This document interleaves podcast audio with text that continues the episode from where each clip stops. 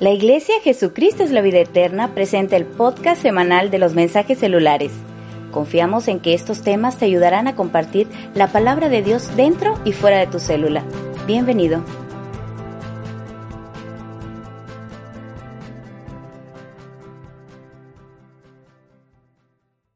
Muy bien, mis hermanos, pues damos gracias a Dios. Ha llegado este momento especial de Navidad, pero también un momento especial para la palabra del Señor. Vamos a meditar en ella acerca de la alegría. ¿Qué te parece? Creo que este es un tiempo de alegría, de amor, de gozo, de mucha conciencia acerca de las bendiciones que el Señor nuestro Dios ha derramado a nuestro favor. Hoy vamos a hablar, alégrate, pero en el Señor. Es cierto, yo espero que tú celebres con alegría, con tu familia, pero todo en el borde del el parámetro del Señor. Bien, vamos a leer el texto de la palabra, está en el Salmo 122.1. La Biblia dice así, yo me alegré con los que me decían, a la casa del Señor iremos. ¿Con quiénes me alegré? Con los que me decían, a la casa del Señor iremos. Espero que tú también te alegres porque vienes a la casa del Señor. Uno de los regalos que hemos recibido de parte de la presencia de Dios en nuestro corazón, hermanos, es el gozo y la alegría. Tal sentimiento no obedece a las circunstancias de la vida o recuerdos del pasado, sino más bien es algo que fluye en forma natural de la nueva naturaleza de Dios en nosotros. En la Biblia encontramos este sentimiento en el libro de Deuteronomio capítulo 26 verso 11 dice, y te alegrarás en todo el bien que el Señor tu Dios te haya dado a ti y a tu casa, así como el levita y el extranjero que está en medio de ti. Entendemos este mandamiento del Señor, te alegrarás en el Señor. Sé que las circunstancias son difíciles, pero recuerda, la alegría del siervo del Señor o la sierva del Señor no obedecen a las circunstancias obedece al fluir del Espíritu Santo. Por eso el Señor nos manda que debemos alegrarnos en Él. También en el Salmo 96 del 11 al 13, la Biblia dice, Alégrense los cielos y gócese la tierra, brame el mar y su plenitud, regocíjense el campo y todo lo que en él está. Entonces los árboles del bosque rebosarán de contento delante del Señor que vino, porque vino a juzgar la tierra. Juzgará al mundo con justicia y a los pueblos con su verdad. Como ves, toda la naturaleza también hay una orden de Dios que debemos de alegrarnos en él. En el Salmo 5, versículo 11 y 12 dice, pero alégrense todos los que en ti confían. ¿Usted confía en el Señor? Bueno, la Biblia dice, alégrate Den voces de júbilo para siempre, porque tú los defiendes. En ti se regocijen los que aman tu nombre, porque tú, oh Señor, bendecirás al justo, como en un escudo lo rodearás de tu favor. Así que, amados hermanos, nuestra alegría no es un sentimiento de locura y desenfreno. Nuestra alegría es un gozo es una experiencia espiritual que proviene del interior de nuestro corazón y se bordea con la razón y la fe. Muy bien, te daré entonces siete motivos por los cuales te debes alegrar en esta Navidad en el Señor. Y siempre, siempre debes alegrarte. Punto número uno. Debes alegrarte porque Dios nos ha llenado de este sentimiento. Dios es el que puso ese sentimiento en mi corazón. ¿Sabe? Hace poco estuve con un pastor y compartí la palabra allá y él me decía, pero ¿por qué tú siempre que estás compartiendo la palabra como que te sonríes? Y dije, porque no tengo por qué estar triste. Lo que estoy haciendo es la voluntad de Dios, uno, y dos, estoy hablando de algo que me emociona, que me alegra. Y yo espero que usted también no predique con, con, cara de reprensión y con una molestia que parece que te mandaron a hacer aquello, sino con la alegría de saber que estamos haciendo lo que Dios quiere. Así que este sentimiento viene de Dios y Dios lo puso en nosotros. La Biblia lo dice en Lucas 6:45. Dice, porque de la abundancia del corazón habla la boca. ¿De qué hablamos entonces los cristianos? Pues hablamos del gozo y la alegría que el Señor da, porque eso es lo que hay en nuestro corazón, abundante alegría en el corazón. En el Salmo 92, del 1 al 4, dice así, Bueno es alabarte, oh Señor, y cantar salmos a tu nombre, oh Altísimo, anunciar por la mañana tu misericordia y tu fidelidad cada noche en el decacordio y el salterio, en tono suave con el arpa. Y escucha ahí, por cuanto me has alegrado, oh Señor, en tus obras, en las obras de tus manos me gozo. ¿Ves? El Señor es el que nos ha alegrado, hermanos. Si usted atiende y mira todas las noticias de todos los días, no hay motivo para alegrarse. Pero cuando leemos la Biblia, sobre todo el Nuevo Testamento, encontramos nuevas de gran gozo, nuevas de gran gozo que están en las Sagradas Escrituras. Así que la primer motivo por el cual usted debe alegrarse es porque Dios le ha puesto ya eso en su corazón. Solo tiene que dejarlo fluir, pero ya está ahí, en tu corazón. La segunda cosa es porque tenemos el ejemplo de la naturaleza, de todo lo que Dios creó. Ahí está el ejemplo del Señor. Primera de Crónicas, capítulo 16, versículos 31 al 33, dice, Alégrense los cielos y gócense la tierra y digan en las naciones, el Señor reina. Resuene el mar y su plenitud. Alégrese el campo y todo lo que contiene. Entonces cantarán los árboles de los bosques delante del Señor, porque viene a juzgar la tierra. Así que la naturaleza nos da a nosotros también el ejemplo nos dice claramente que ellos están rebosando de alegría. Es tan hermoso, hermanos, estar en, en un bosque que, que, está lleno de árboles. Usted casi los puede escuchar cómo alaban al Señor. Yo tuve esa experiencia una vez que estuve allá en Chiapas, en un lugar que se llama Siempre Verde, y allí escuché a los árboles prácticamente alabar a Dios. Y hermano, toda la naturaleza lo está haciendo. Ahí tienes el ejemplo. Espero que tú sigas el ejemplo de todo lo creado, porque tú y yo también fuimos creados por el Señor. Así que alegrémonos. También nos vamos a alegrar porque las misericordias de Dios son grandes. ¿Te alegran las misericordias de Dios? Por nuestro castigo hubiéramos ido a parar al infierno, pero por las misericordias del Señor estamos en pie. Escuche lo que dice Isaías 61:10. En gran manera me gozaré en el Señor mi alma se alegrará en mi Dios, porque me visitó con vestiduras de salvación.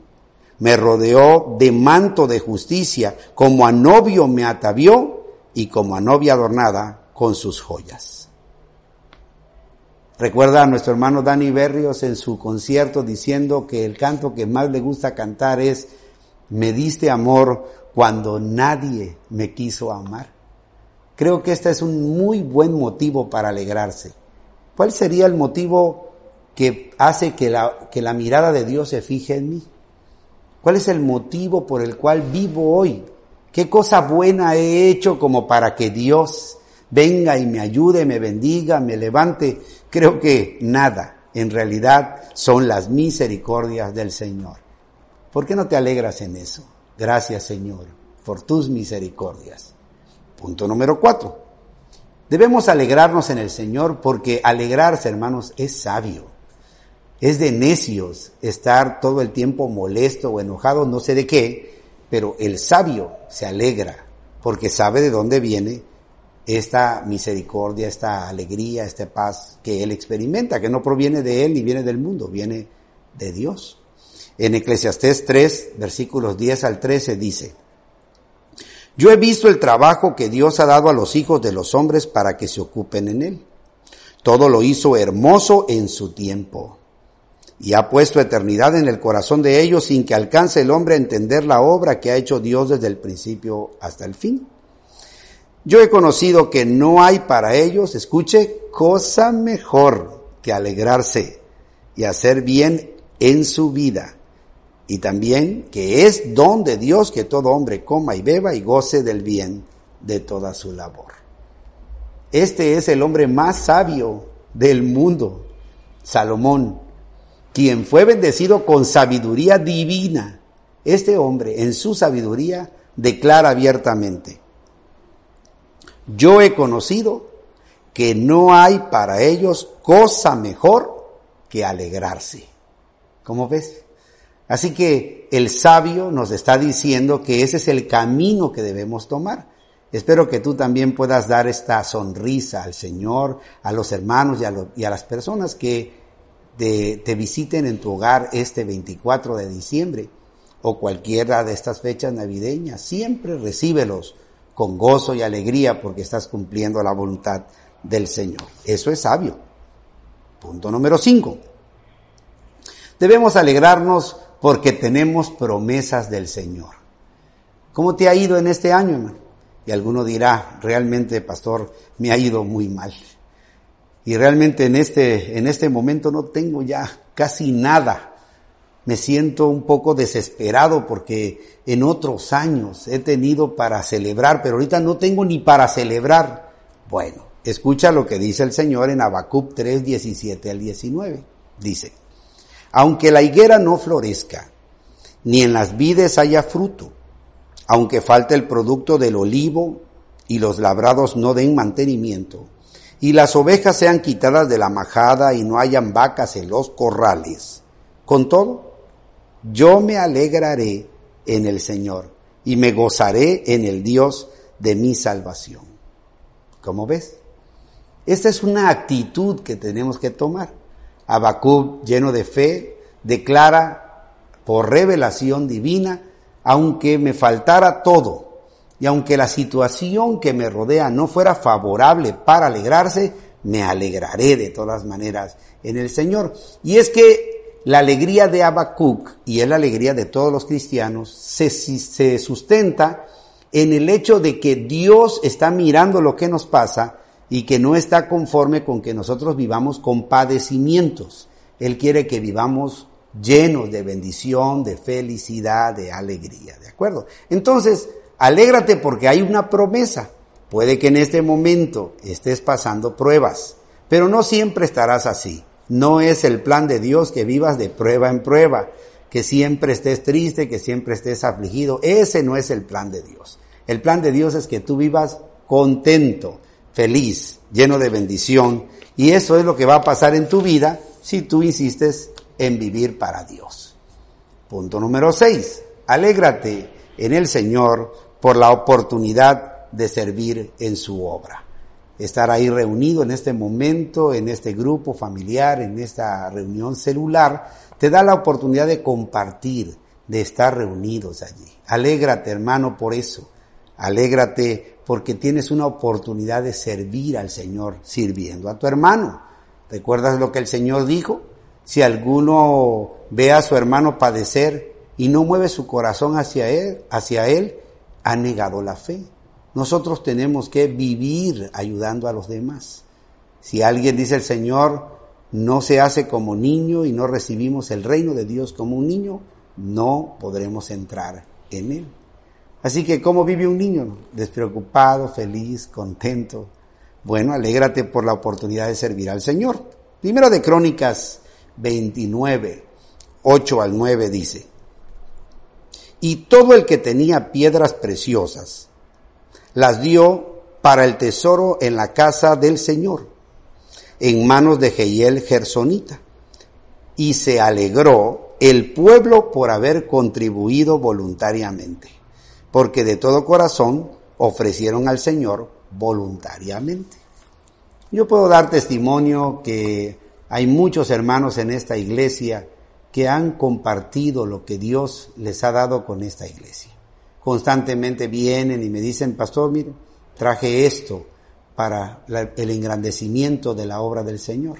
Y cuando lo hacen, hermanos, no vienen llorando, vienen contentos, gozosos. Y yo sé que eso es bueno, porque lo practico. Yo mismo traigo al Señor lo que el Señor nos da y entonces tengo más. Eso es lo que pasa. No hay nadie que haya dado para el reino un algo que no reciba cien veces lo que dio en la tierra. Y en el siglo venidero, la vida eterna. Entonces, no me pesa que los hermanos traigan sus, sus ofrendas, porque eso es bueno. En eso nos debemos alegrar, en poder contribuir para el engrandecimiento del reino de Dios. Por último, hermanos, alégrate, alégrate en la esperanza de la gloria eterna. Ya viene el Señor por nosotros. La Navidad nos recuerda que Él vino una vez y ahora vendrá por segunda vez para llevarse a todos los que creemos en Él. La Biblia dice en Apocalipsis 19, 6 al 8, y oí como la voz de una gran multitud, como el estruendo de muchas aguas y como la voz de grandes truenos, que decían, aleluya, porque el Señor nuestro Dios Todopoderoso reina.